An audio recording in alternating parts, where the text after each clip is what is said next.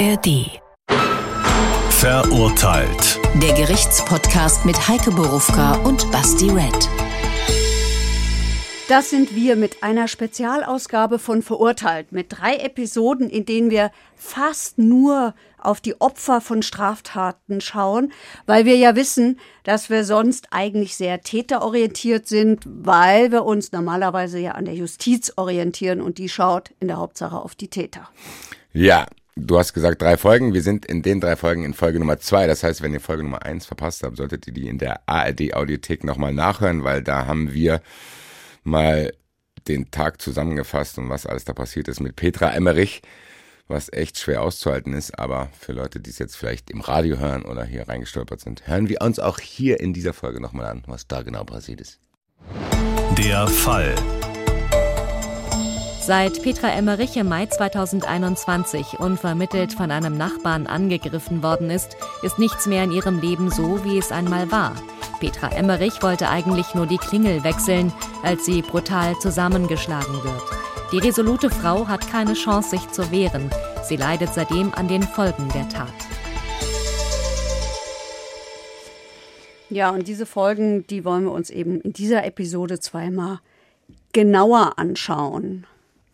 Vielleicht mal äh, vorneweg, äh, Petra, mit der ich mich ja getroffen habe und danach auch noch häufiger Kontakt hatte, sagt, das Allerschlimmste sei für sie, dass sie weiß, dass dieser Typ frei rumläuft. Dieser Mensch, der sie so heftig angegriffen hat, der sie so zusammengeschlagen hat, dass sie in eine lebensbedrohliche Situation geraten ist, ähm, der dafür gesorgt hat, dass das so äh, schlimme Folgen hat und sie äh, sagt, ganz furchtbar sei, dass der ihren Namen und ihre Adresse hat. Und warum hat er die? Weil er die irgendwann dann halt Einsicht in die Akten bekommen hat, dieses Ermittlungsverfahrens gegen sie, wo sie extra darauf hingewiesen hat, bitte schreibt mal meinen Namen nicht da rein. Und äh, wie ich finde, fragt sie nicht ganz zu Unrecht, sag mal, wo bleibt denn da der Datenschutz? Überall diskutieren wir darüber. Und der weiß jetzt, wie ich heiße und wo ich wohne. Hätte es nicht gereicht, dass da steht, Frau E aus H. Ich habe es ja in Folge 1 schon gesagt, dass ich überhaupt krass finde, dass der frei ist dass die sich damit beschäftigen muss. Jetzt ist der nicht nur frei, was das Schlimmste ist, sondern der weiß jetzt auch tatsächlich noch ihre Daten, wie du gesagt hast. Ich bin weiterhin sprachlos, warum der frei ist. Weil keine Wiederholungsgefahr. Wer soll denn das bestimmen, wenn man überhaupt nicht weiß, warum der es gemacht hat? Der kannte die ja gar nicht. Da kann er ja auch die nächste, die er nicht kennt, angreifen. So ist es. So, und mit, damit muss die jetzt leben, weil sie ja auch erlebt hat äh, an der Bushaltestelle, dass der nochmal zurückgekommen ist. So, die Wahrscheinlichkeit, dass der jetzt nochmal da irgendwie ausflippt, die ist schon da. Ich verstehe sie komplett. Und ich bin immer noch in dieser Beklemmung drin, was diese Frau jetzt da alles durchlebt. Ja, da wollen wir uns das doch mal angucken, was das alles für Folgen für sie hat. Also, äh, wir haben ja schon in der äh, Episode 1 ihren einstigen Geschäftsfreund und mittlerweile sehr engen Freund Matthias kennengelernt, der sich schon im Krankenhaus um sie gekümmert hat, der ja dann zu ihr gesagt hat, hier, du wohnst in der Erdgeschosswohnung am Waldrand, äh, du bleibst mal nicht alleine, zumindest für die erste Nacht nicht. Und dann sind sie zwei Wochen lang eine Wohngemeinschaft geworden. Ähm, ich habe es in der ersten Folge schon erwähnt. Jetzt spielt es bei den Folgen schon auch eine große Rolle, dass auch einige ihrer Freunde, dich hat das ja sehr entsetzt, dass, ähm, also verständlicherweise entsetzt, dass einige Freunde sich von ihr abgewendet haben, dass sie sich zurückgezogen haben.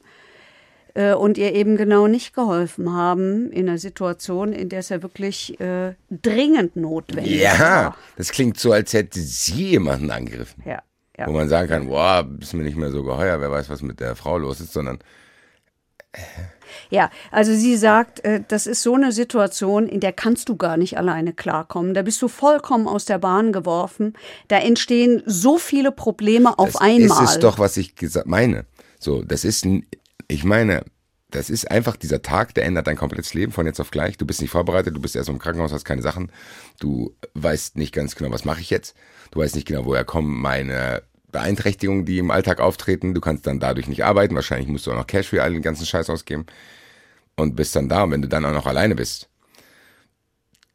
ehrlich gesagt, ist das dann fast schon zu viel wahrscheinlich. Ja, so ist es. Also sie sagt, ich bin ja kein anerkannter Pflegefall. Trotzdem bin ich so lediert und so mitgenommen, ich brauche Hilfe. Hilfe hat sie bekommen von ihren Nachbarn. Jetzt wohnt die in der Gegend, wo sehr alte Menschen leben. Die sind zum Teil über 80. Und diese über 80-Jährigen haben jetzt für sie die Wasserkästen und das Katzenfutter für ihre beiden Katzen und die zwei Besuchskatzen geschleppt.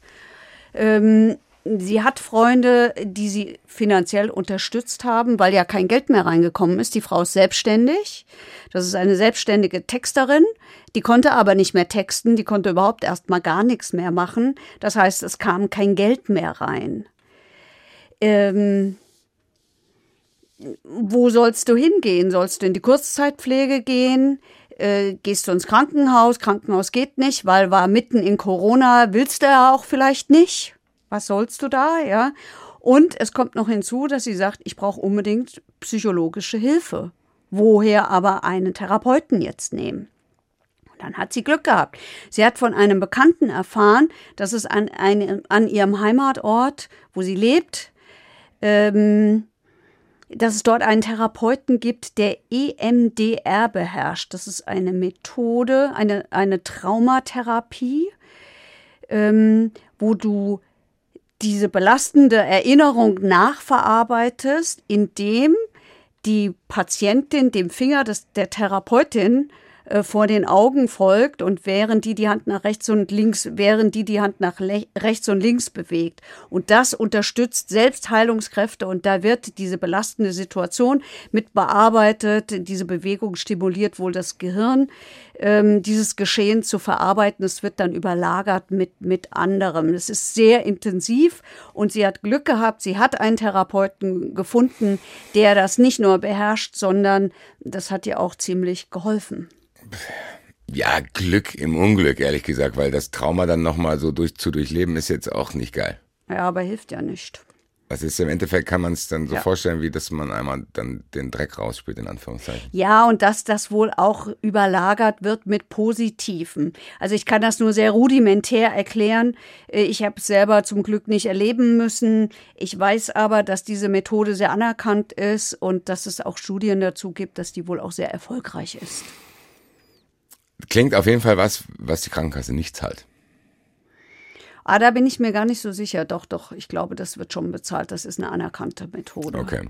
Aber trotzdem kann ich mir vorstellen, du hast gesagt, dass jetzt anfängt auch finanziell die Belastung dazu zu kommen. Und ganz ehrlich, alleine eine finanzielle Belastung, jeder kennt's, ist schon was, was dich unter unglaublichen Druck versetzt. Absolut. So, wenn du dann auch noch den ganzen anderen Bullshit da mit dir rumträgst, plus dieses von A nach B, der eine sagt dir das, der andere sagt dir das, du musst dahin, du musst dahin, und bist du alleine.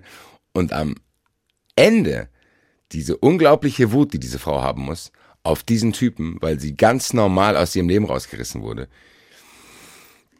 Ja, ich hab's auch in der ersten Folge schon gesagt. Mach einfach weiter. Das ist für mich schon schwer auszuhalten. Ich will mir überhaupt nicht vorstellen, wie das für die Dame ist. Ja, also ich äh, kann es ja mal so runtersprudeln. Ne? Die hatte ja, wie sich dann später ja erst rausgestellt hat, ähm, eine Hirnblutung mit Folgen, also Konzentrationsprobleme, extreme Müdigkeit, die Frau ist ständig erschöpft, die liegt unheimlich viel im Bett.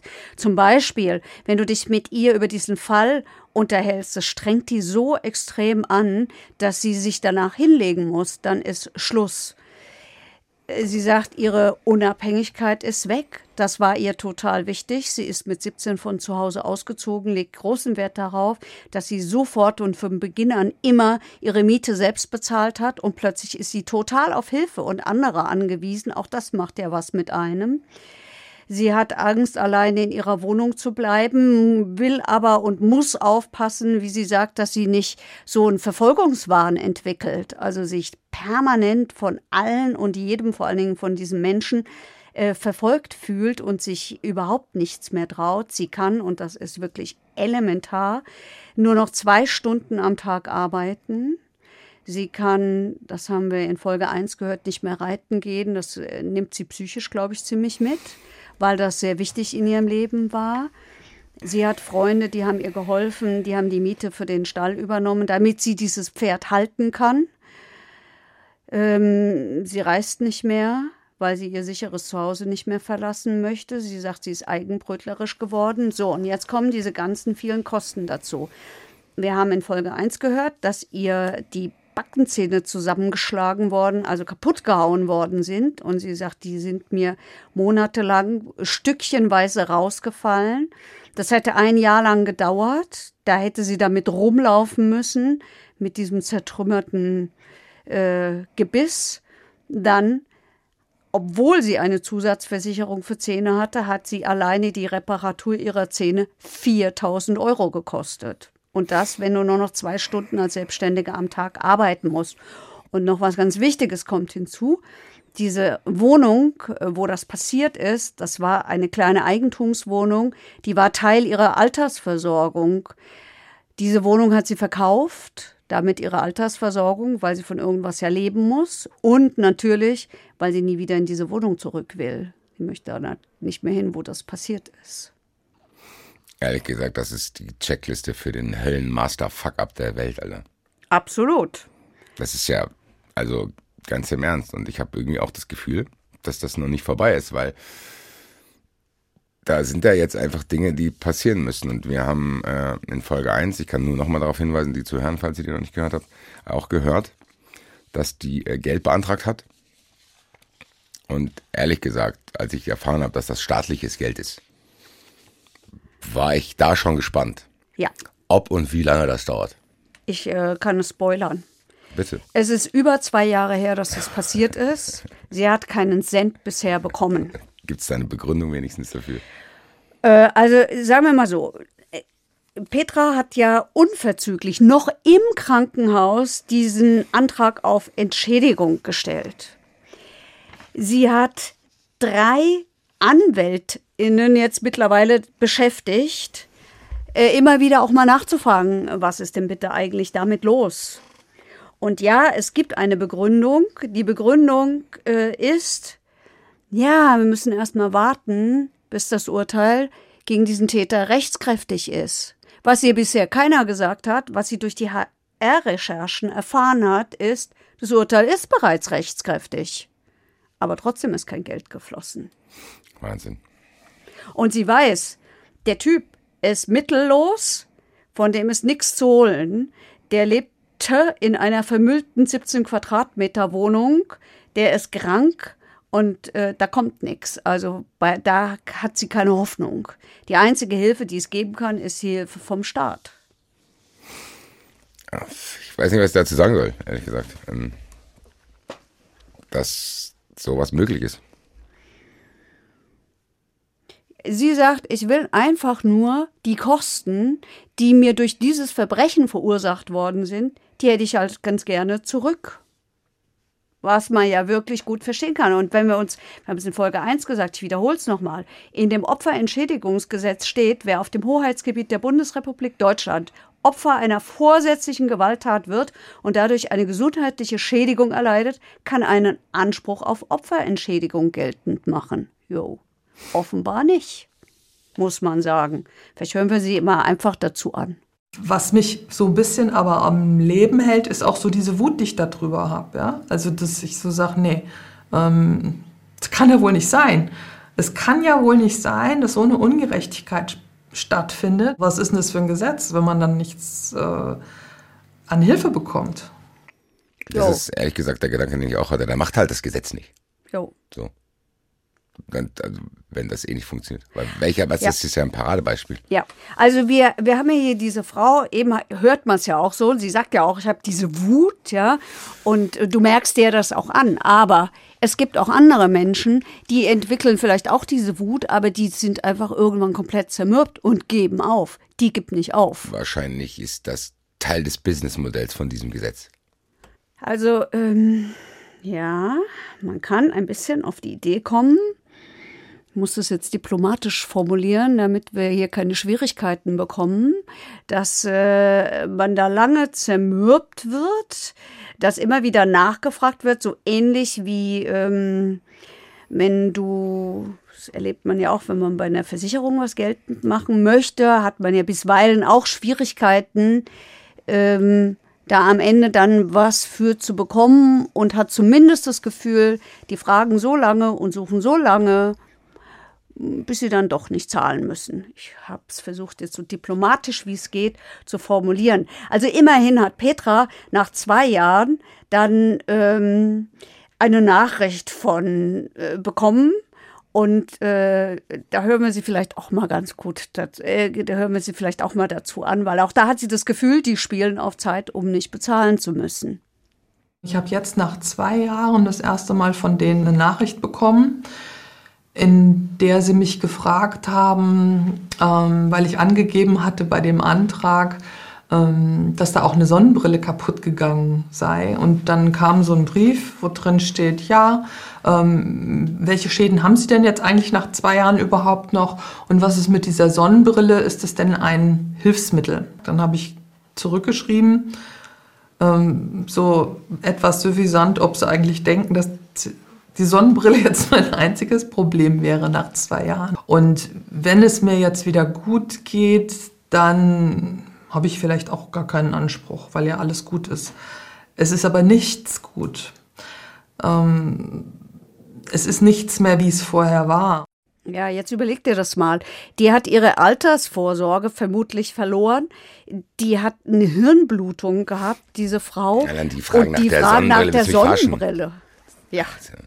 Da hat wirklich eine gedacht, ah ja, ich bin hier auf jeden Fall äh, aufgeweckt. Ich gehe deinen Fall mal durch und dann fällt mir auf, ah, Sonnenbrille ist ja nicht gleich Brille. Brauchen Sie die Sonnenbrille überhaupt? Da kann ich hier vielleicht noch Geld sparen. Nicht, dass wir die Sonnenbrille noch ersetzen müssen. Ja. Herzlichen Glückwunsch. Ja. Und äh, die äh, Petra sagt halt, ne, das Problem ist, du liegst auf dem Sofa, du schläfst halt viel. Und ähm, warum schläfst du viel? Weil das die Folgen sind, das sind psychische Folgen, das, das siehst du von außen halt nicht. Tatsächlich ist es so, wenn du dich mit dieser Frau triffst, du siehst ja nichts, ja. So, das spielt sich ja in ihr innen drin ab und äh, sie sagt, das wird halt nicht so gut anerkannt, wie wenn du das Bein verloren hast oder der Arm zertrümmert ist, weil es psychische Erkrankungen sind. Und das, da hast du immer das Gefühl, du bist Bittstellerin, ja, stellst sofort irgendwelche Anträge und es passiert nichts. Ehrlich gesagt bin ich trotzdem eigentlich immer so, dass ich denke, irgendwie muss man jetzt einen Drive reinkriegen, wo man ein positives Ende hat, aber hier hat sich sehr viel aufgetürmt, wo man gar nicht weiß, wo man anfangen soll. Ja, ich gesagt. glaube auch nicht. Also sie sagt, sie äh, vor ihrer Selbstständigkeit ähm, war sie auch mal angestellt. Deswegen hat sie über die Rentenkasse versucht, dass sie eine er Erwerbsminderung oder eine Erwerbsminderungsrente irgendwie geltend machen könnte, damit ihr da geholfen wird gegen äh, das Problem, dass sie halt einfach auch nicht mehr genügend Geld verdienen kann, weil sie ja nur zwei Stunden am Tag arbeitet.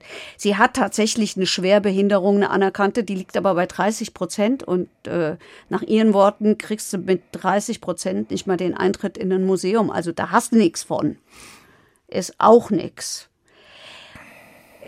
Die hat einen ganzen Ordner mittlerweile voller Anträge und Ablehnungen. Und lassen wir sie vielleicht nochmal zu Wort kommen. Also man muss halt dann sehen, wie man klarkommt. Und dann ist man halt plötzlich ein armer Rentner, der irgendwie Pfandflaschen sammeln muss am Rewe-Markt. Ähm, das fragt ja keiner, wie das passiert ist.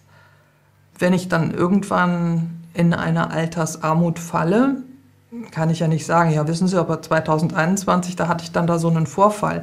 Also ich möchte eigentlich jetzt eine Anerkennung haben für das, was da passiert ist. Ja, ehrlich gesagt ist es ja genau das. Weil ändern kann man es jetzt nicht mehr. Ich glaube, dass irgendwann auch für sie der Punkt kommen muss, wo sie ihm verzeiht, nicht für ihn, sondern für sich, damit es aus ihrem System ist. So, das hast du ja oft, dass quasi verzeihen tust du ja für dich selbst. Aber die Voraussetzungen, jetzt neu zu starten, die sind ja praktisch nicht da.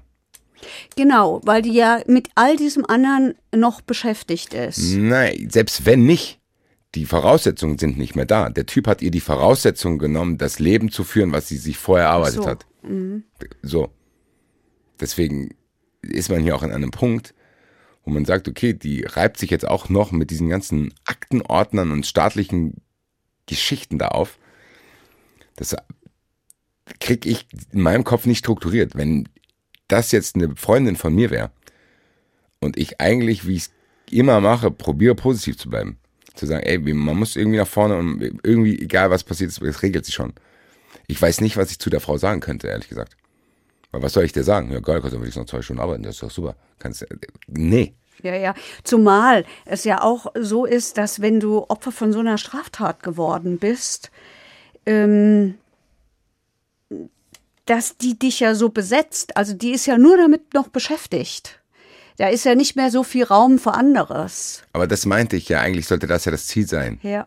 Dass die, das nicht mehr die Hauptrolle spielt. Aber spielt es ja jetzt, weil es halt auch wirtschaftlich jetzt eine Rolle spielt. Gut, also ich habe bei ihr schon auch das Gefühl, dass sie ähnlich wie du auch immer versucht, so ein bisschen Positives zu sehen. Was sie zum Beispiel gemacht hat, ist, sie hat äh, angefangen mit Selbstverteidigung. Ähm, geht da regelmäßig hin, weil sie sagt, ich will nie wieder diese Schockstarre erleben. Ich will. Was für eine Selbstverteidigung kann die denn machen, wenn die die ganze Zeit auf der Couch liegt? Graf Maga. Ah, das, Das ist diese Selbstverteidigungsart, die aus dem israelischen Militär kommt. Da arbeitest du so mit Ja, ja, ja, Schlagtritt, ja. sonstigen Techniken und vor allen Dingen ist das, ist das was, und das funktioniert eben auch für Menschen mit Beeinträchtigungen.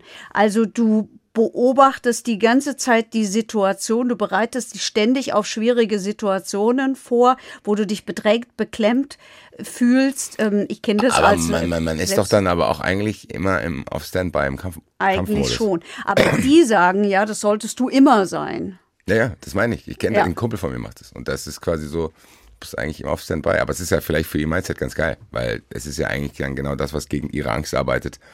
Ständig kann was passieren. Dann will ich wenigstens durch diese Technik vielleicht mich dazu hinbringen, kann auch ständig reagieren, bring it on. So ist es. So ist es. Und ich glaube, für diese äh, selbstbe an sich ja sehr selbstbewusste, super selbstständige Frau ist das auch deshalb wichtig, weil die so erschrocken darüber ist, dass sie nichts getan hat. Dass sie sich nicht gewehrt hat. Jetzt hast du ja in, in, in Folge 1 schon gesagt, ähm, ja, das ist ja vielleicht auch ganz vernünftig und ganz klug gewesen. Ihren Kopf hat sie geschützt, der Körper scheint ja da gut reagiert zu haben. So, aber mental ist es halt schwierig, ne? Wenn du, wenn du denkst, boah, ich habe einfach nichts gemacht. Ich habe mich von dem einfach so zusammenprügeln lassen und niederschlagen. Ja, das ist am Ende genau das, was ich sage. Das Loslassen von diesen ganzen Geschichten wahrscheinlich einfach an gewissen Stellen unmöglich ist, aber ich finde es gut, dass sie zumindest probiert, dass sie sich dem nicht ergibt, sondern diese Voraussetzungen sind unglaublich schwierig, weil ihr eigentlich das, was sie ausgemacht hat, genommen wurde, einfach, muss man so sehen. So, das ist ja auch, glaube ich, was, mit dem du dich beschäftigen musst. So, es ist kein Mechanismus da, wo du sagen kannst, ja, ignoriere ich jetzt, verdränge ich, sondern mache jetzt irgendwie weiter und keine Ahnung, fange an zu saufen und das reicht dann aus, weil ich das dann vergessen kann. Du spürst jeden Tag, kannst du zwar schon arbeiten, kannst dich nicht konzentrieren, kriegst ständig Post darüber. Hast auch noch diese Wut, dass keine Gerechtigkeit herrscht. Also ich kann mir schon vorstellen, ich finde geil, das mit dem Ka- Kampf, Kampfkram finde ich geil, weil es ist am Ende, glaube ich, wirklich für den Kopf gut. Ist es auch. Ist es auch. Und weil sie sagt, ich will raus aus dieser Opferspirale. Genau, das meinte ich mit diesem, musst du irgendwie, irgendwie trotzdem, keine Ahnung, den Diamanten aus der Scheiße. Ja, aber bevor sie aus dieser Opferspirale rauskommen kann, steht, jedenfalls in unserer Chronologie, noch der Prozess. Und mit dem Prozess die Gefahr der Retraumatisierung, die so ein Prozess immer mit sich bringt. Gleichzeitig die Hoffnung, ob es vielleicht doch noch ein bisschen Gerechtigkeit gibt. Darüber reden wir in Episode 3. Und äh, wer ganz neugierig ist und noch viel mehr wissen möchte über Petra, über diesen Fall, dem empfehlen wir die fünfteilige Serie der Hessenschau. Die findet ihr in der ARD Mediathek und der Titel ist Opfer aus Zufall. Ihr findet natürlich unsere drei Spezialfolgen in der ARD Audiothek wie üblich. Da gibt's noch mehr zum Thema Opfer, zum Beispiel den Funk-Podcast Mobbing, Täter, Opfer oder Zuschauer ähm, der sich unter anderem mit Marcel beschäftigt. Marcel ist beides gewesen, nämlich Täter und Opfer von Mobbing. Und was ihr natürlich auch in der ARD Audiothek findet, das sind unsere regulären Folgen von Verurteilt. Verurteilt. Der Gerichtspodcast mit Heike Borufka und Basti Red. Eine Produktion des Hessischen Rundfunks.